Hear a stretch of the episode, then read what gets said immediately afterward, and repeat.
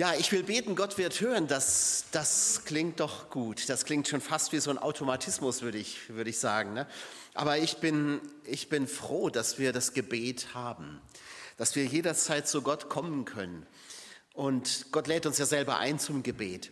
Und dann ist es eben nicht so, dass wir dann in irgendwie so eine, so eine Warteschleife kommen, wie das so manchmal ist, wenn ihr irgendwo anruft oder so, ne, bei der, keine Ahnung, bei einer Service-Hotline oder so dann heißt das, es sind alle Anschlüsse belegt. Ja, und dann wirst du erstmal, kommst in so eine Endlosschleife, bis dann irgendwann das Besetzzeichen wieder kommt, weil äh, jetzt die Zeit abgelaufen ist. Und es kommt auch keine blecherne Lady, die dich irgendwie abspeist, so, sondern du hast direkten Kontakt. Du hast, wenn du betest, egal wo und wie und wann, direkten Kontakt mit Gott. Und das finde ich großartig. Und ich lese uns heute einen Abschnitt zum Gebet aus dem Lukas-Evangelium, und zwar Lukas 18, äh, Vers 1 bis 8. Lukas 18. Hartnäckig beten ist das bei mir überschrieben. Durch folgendes Gleichnis machte er ihnen deutlich, dass sie immer beten sollten, ohne sich entmutigen zu lassen. In einer Stadt lebte ein Richter, sagte er, der achtete weder Gott noch die Menschen. In der gleichen Stadt lebte auch eine Witwe, die immer wieder zu ihm kam und ihn aufforderte, ihr zum Recht gegen jemand zu verhelfen, der ihr Unrecht getan hatte. Lange Zeit wollte der Richter nicht. Doch schließlich sagte er sich, ich mache mir zwar nichts aus Gott und was die Menschen denken, ist mir egal. Doch diese aufdringliche Witwe wird mir lästig. Ich muss ihr zum Recht verhelfen, sonst wird sie am Ende noch handgreiflich. Der Herr fuhr fort, Habt ihr gehört, was dieser Richter sagt, dem es ja gar nicht um Gerechtigkeit geht?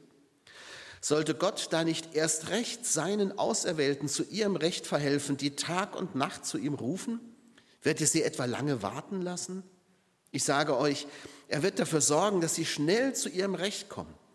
Aber wird der Menschensohn wohl solch einen Glauben auf der Erde finden, wenn er kommt? Ich glaube, das Gleichnis ist relativ bekannt, ja. Ähm, aber es wird, ist auch eines der Gleichnisse, die am meisten fehlinterpretiert werden, finde ich. Jesus nimmt ja die Pointe schon im ersten Satz vorweg. Ja? Er sagt, ähm, es geht darum, dass wir anhaltend beten sollen. Und von daher ist das Gleichnis natürlich auch zu verstehen. Man wird nicht jeden Zug ausdeuten können, das ist bei Gleichnissen so, dass du kannst nicht alles nehmen und nicht alles hat eine Bedeutung. Und das ist auch ganz gut so, denn die erste Schwierigkeit, die zeigt sich ja schon darin, ähm, in dieser Person des Richters. Und äh, da bleiben auch schon viele hängen, dass sie sagen, das ist aber doch ein bisschen schwierig, Gott mit so einem Richter zu vergleichen. Aber der Richter ist ja gar nicht Gott und er steht auch nicht für Gott. Man verstrickt sich ja in Absurditäten, wenn man das annimmt, denn der Richter ist hochnäsig, der Richter ist gleichgültig, der Richter ist ungerecht und es steht ausdrücklich da, er fürchtet Gott nicht. Also steht er äh, gar nicht als, als Bild für Gott. Denn von Gott wird gerade das Gegenteil von dem gesagt, was über den Richter gesagt wird. Der will es ja lange hinziehen. Ne? Ähm, in, in Büchern über das Gebet wird dieses Gleichnis ganz oft herangezogen, wenn es darum geht, dass man Gott bestürmen müsste mit seinen Gebeten. Dann heißt es, ihr müsst es genauso machen wie die Witwe in dem Gleichnis. Ihr müsst immer wieder zu Gott hingehen und dann wird eben Gott gleichgesetzt mit dem Richter. Aber es ist, ist ja genau andersrum. Der Richter ist eher so die Negativfolie zu Gott. Gott wird es nicht lange hinziehen, sagt Jesus doch. Er wird in Kürze Recht schaffen. Das heißt, wir müssen gar nicht mit Gott ringen, wie das so oft in den Gebetsbüchern steht. Da heißt es, ja, du musst mit Gott ringen. Ne? Nein, sagt Jesus, musst du gar nicht, weil Gott dich schon beim ersten Mal gehört hat. Jetzt sagen manche, ja, aber es gibt doch ein anderes Beispiel in der Bibel, es ist der Jakob, der hat auch mit Gott gerungen. Ja, hat er, aber das als Gebet zu bezeichnen, das finde ich sehr gewagt. Und ähm, da ist ja auch nicht er derjenige, der auf Gott zugeht, sondern Gott geht auf ihn zu. Und wie? Er greift ihn an. Es ist also was ganz anderes. Wir müssen nicht mit Gott ringen, denn das würde ja auch heißen, dass wir, dass wir schon viel besser als er wissen, was nötig ist. und dass wir es sozusagen dem uneinsichtigen Gott noch irgendwie abtrotzen müssten. Das ist ja ein bisschen komisch. Und unser Kampf, der geht doch nicht gegen Gott. Wir müssen ihn nicht bestürmen wie so eine Festung. Wir dürfen das, aber wir müssen das nicht. Das ist ein kleiner, feiner Unterschied. Wir dürfen immer wieder mit den gleichen Dingen vor Gott kommen. Das dürfen wir. Aber wir müssen es nicht. Gott weiß doch, was wir brauchen, noch bevor wir ihn bitten. So hat Jesus das doch selbst gesagt. Und Gott kämpft ja auch nicht gegen uns. In Vers 7, wenn man den ein bisschen anders formuliert, könnte man sagen, wenn schon so ein, ein Typ wie dieser Richter der Frau zu ihrem Recht verhilft, um wie viel mehr wird nicht Gott euch auch helfen? Und die Frage, die Jesus am Schluss stellt, die ist die entscheidende. Aber wird der Menschensohn den Glauben finden? So wie die Witwe vertraut hat, irgendwann wird er weich wahrscheinlich. Ne? Das ist der, vielleicht eher der Vergleichspunkt. Es geht hier darum, das anhaltende Gebet, um die Beharrlichkeit beim Beten. Wir müssen Gott nicht überwinden. Wir müssen nicht gegen ihn kämpfen im Gebet. Was eine merkwürdige Vorstellung. Aber was soll dann bitte diese Beharrlichkeit? Jesus sagt doch, es geht ums beharrliche Beten. Wenn Gott uns sofort erhört, warum sollen wir dann beharrlich beten? Es wird ja allerdings hier nicht gesagt, dass, es immer, dass wir immer um das Gleiche bitten sollen, bis wir es sozusagen Gott aus der Tasche geleiert haben.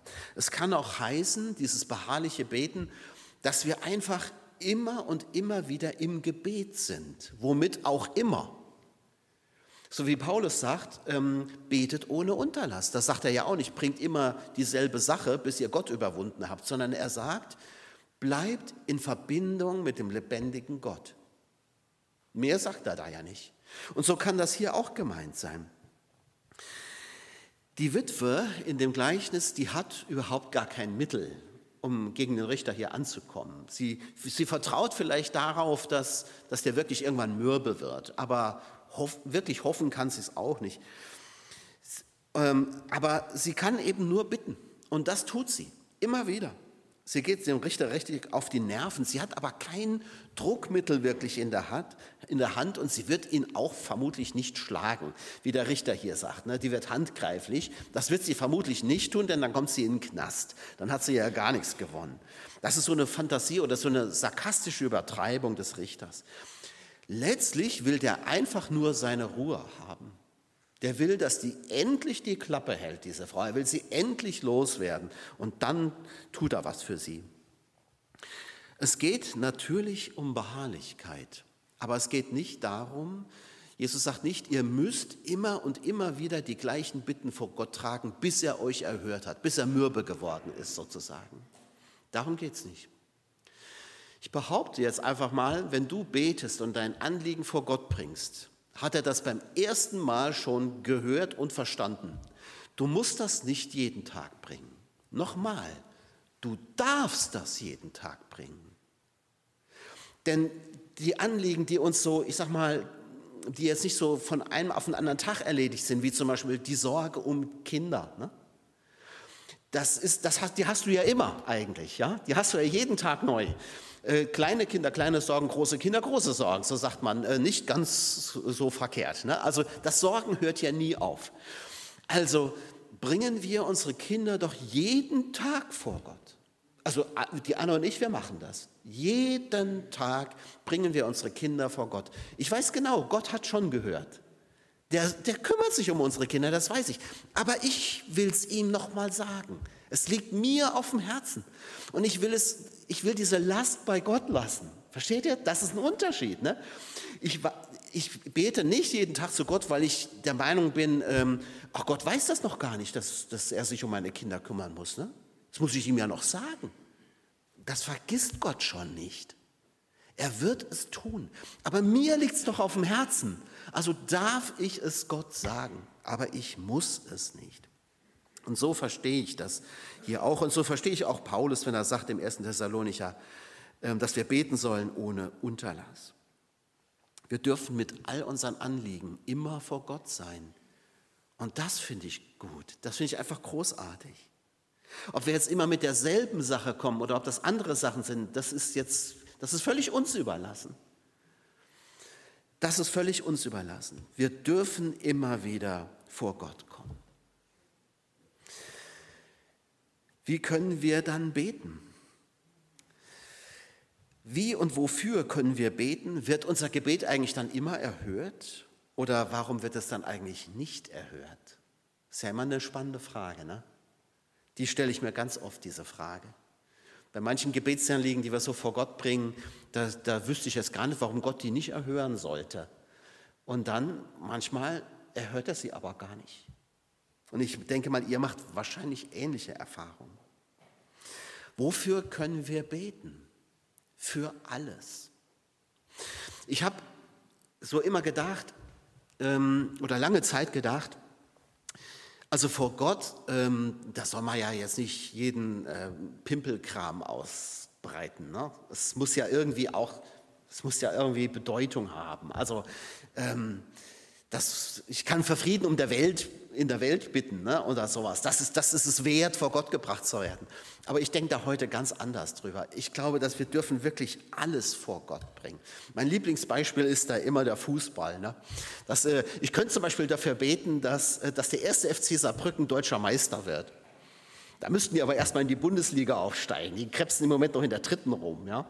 Aber ist ja egal, ich kann ja dafür beten. Ne? Oder vielleicht stinkt dir, dass Bayern jetzt elfmal hintereinander Meister geworden ist ne? und du betest für das Gegenteil. Da muss man natürlich fragen, vielleicht sind die Bayern gute Beter, ne?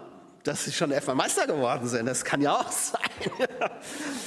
also, wo, die Frage ist ja, worum können wir beten? Und ich meine wirklich um alles. Ob Gott jetzt in die Ergebnisse der Fußball-Bundesliga eingreift, das weiß ich nicht. Ich glaube eher nicht. Ich glaube, da gewinnen halt die, die die Besten sind, schlicht und ergreifend. Ne? Und ehrlich gesagt, ich weiß auch nicht, ob Gott in die Ergebnisse der Bundestagswahl oder Hessenwahl, wie heute, ne? ihr geht ja gleich noch wählen, ob Gott da eingreift. Weiß ich gar nicht. Macht Gott uns Vorschriften, wen wir wählen sollen? Ich glaube eher nicht. Also was ist es denn eigentlich wert, vor Gott gebracht zu werden? Ich glaube, es ist all das wert, vor Gott gebracht zu werden, was unser Herz zutiefst berührt, was uns wirklich beschäftigt. Und mal ganz ehrlich, du liegst, glaube ich, nicht nächtelang wach, um um den Frieden in der Welt zu bitten, oder? Sondern du liegst vielleicht nächtelang wach, weil deine Kinder dir auf dem Herzen liegen oder der Stress auf der Arbeit oder weil du keine Hoffnung mehr hast oder was weiß ich. Ne? Das sind die Dinge, die uns ganz nah sind. Die beschäftigen uns Tag und Nacht. Natürlich beschäftigt uns auch der Frieden in der Welt. Das ist überhaupt gar keine Frage. Ne? Aber es ist nicht das, was uns jetzt so jeden Tag umtreibt. Es sei denn, ich bin Friedensaktivist oder sowas. Dann mag das anders sein.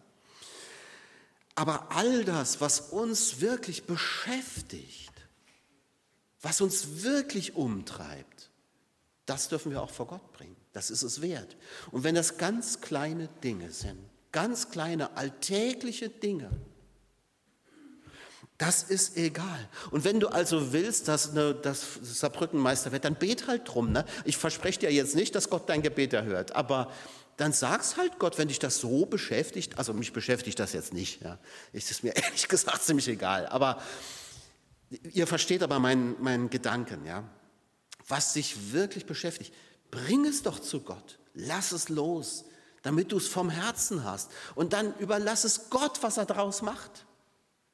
Das musst du ja gar nicht entscheiden und wissen. Überlass es einfach Gott, lass es einfach los. Das ist, ich stelle mir das so vor, wie, wie wenn Kinder zu ihren Eltern kommen, zu Mama oder Papa, und haben ein Riesenproblem, gerade wenn es kleine Kinder sind. Ne?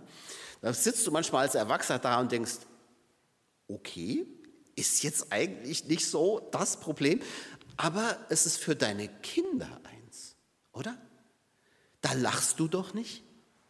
Du, du sagst doch nicht zu deinen Kindern, jetzt stell dich mal nicht so an, das, was soll das, ne? was, was soll ich denn da jetzt machen? Nein, du gehst zu deinen Kindern und, und hörst ihnen zu und du kümmerst dich, auch wenn du das Problem vielleicht ganz lächerlich und klein findest, aber es sind doch deine Kinder.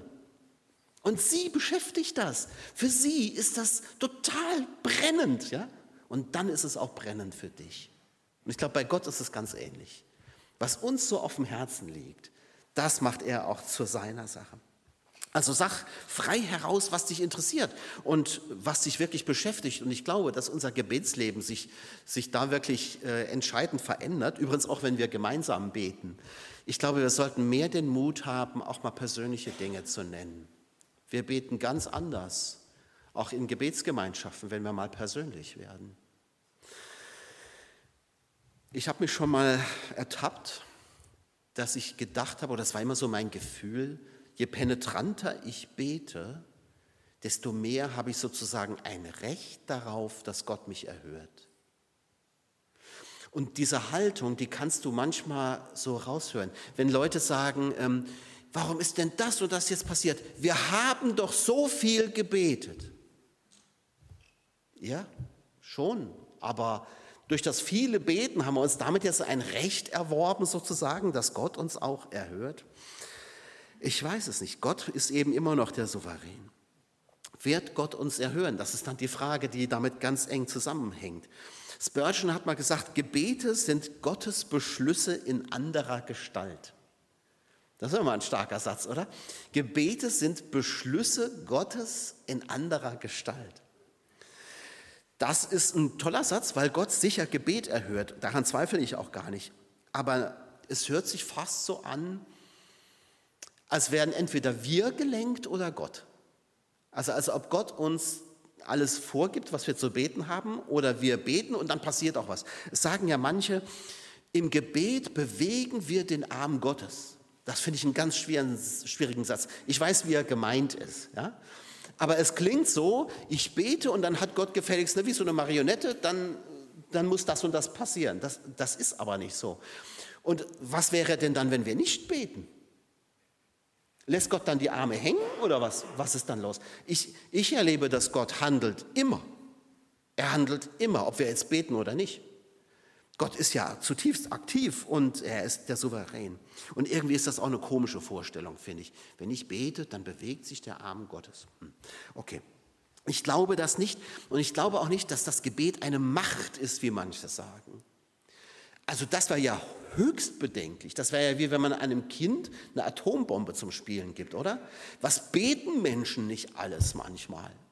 Jetzt stellen wir vor, jedes Gebet würde erhört. Manchmal wäre das gar nicht so gut, oder? Jetzt mal ehrlich, wie haben wir als Kinder gebetet? Oder äh, wenn das alles wahr geworden wäre, du meine Güte, ne? C.S. Lewis hat mal gesagt, Gebet ist vor allem Bitte.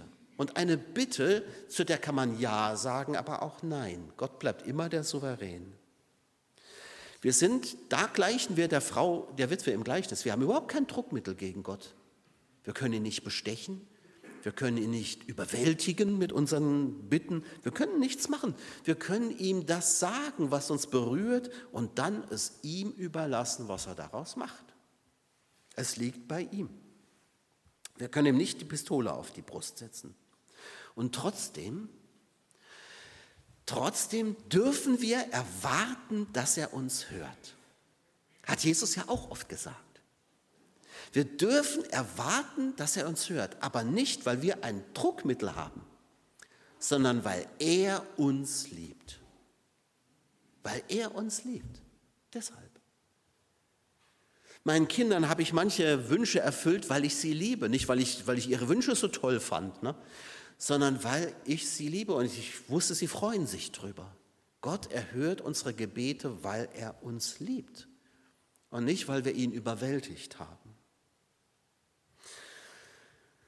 Manches gibt er uns auch nicht. Manchmal ist das auch gut so. Ich hatte euch ja schon mal erzählt, ich wollte ja unbedingt äh, Offizier werden früher ach, ich glaube, so im Nachhinein so mal drauf geschaut, es war gut, dass Gott mir diese Bitte nicht erhört hat. Gut für die Bundeswehr und gut für mich. Ne? Es war eine Win-Win-Situation. Ja. Manches ist ganz gut, wenn es nicht erhört wird. Bei manchem werden wir es nie verstehen, warum Gott nicht erhört hat. Wir werden es oft nicht verstehen. Und ihr Lieben, das ist für mich immer ein Kampf im Glaubensleben. Sage ich euch ganz ehrlich, ich verstehe es nicht immer. Ich kann es nicht verstehen, warum Gott bestimmte Leute zum Beispiel nicht gesund macht. Warum tut er es nicht? Es braucht nur ein Wort von ihm und es wird geschehen. Aber er spricht das Wort nicht und ich weiß nicht warum.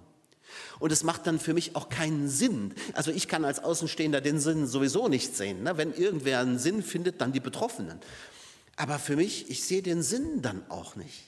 Ich verstehe es einfach nicht. Und das bleibt für mich auch so. Das muss ich sagen.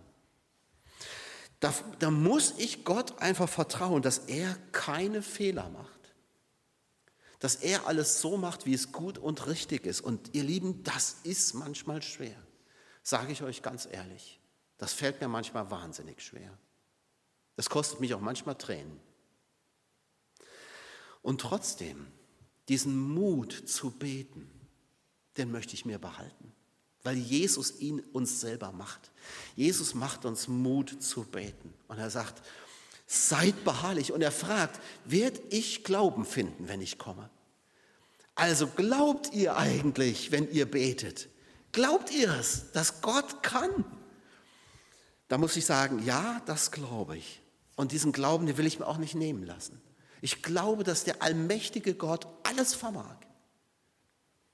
Und das ist für mich der Grund, warum ich immer wieder hingehe zu diesem Gott, zu meinem Vater im Himmel und ihm alles sage. Und dann überlasse ich es ihm und lass ihn machen. In dem Vertrauen, er wird es richtig machen. Aber habt den Mut zu beten. Bleibt dran am Gebet. Amen.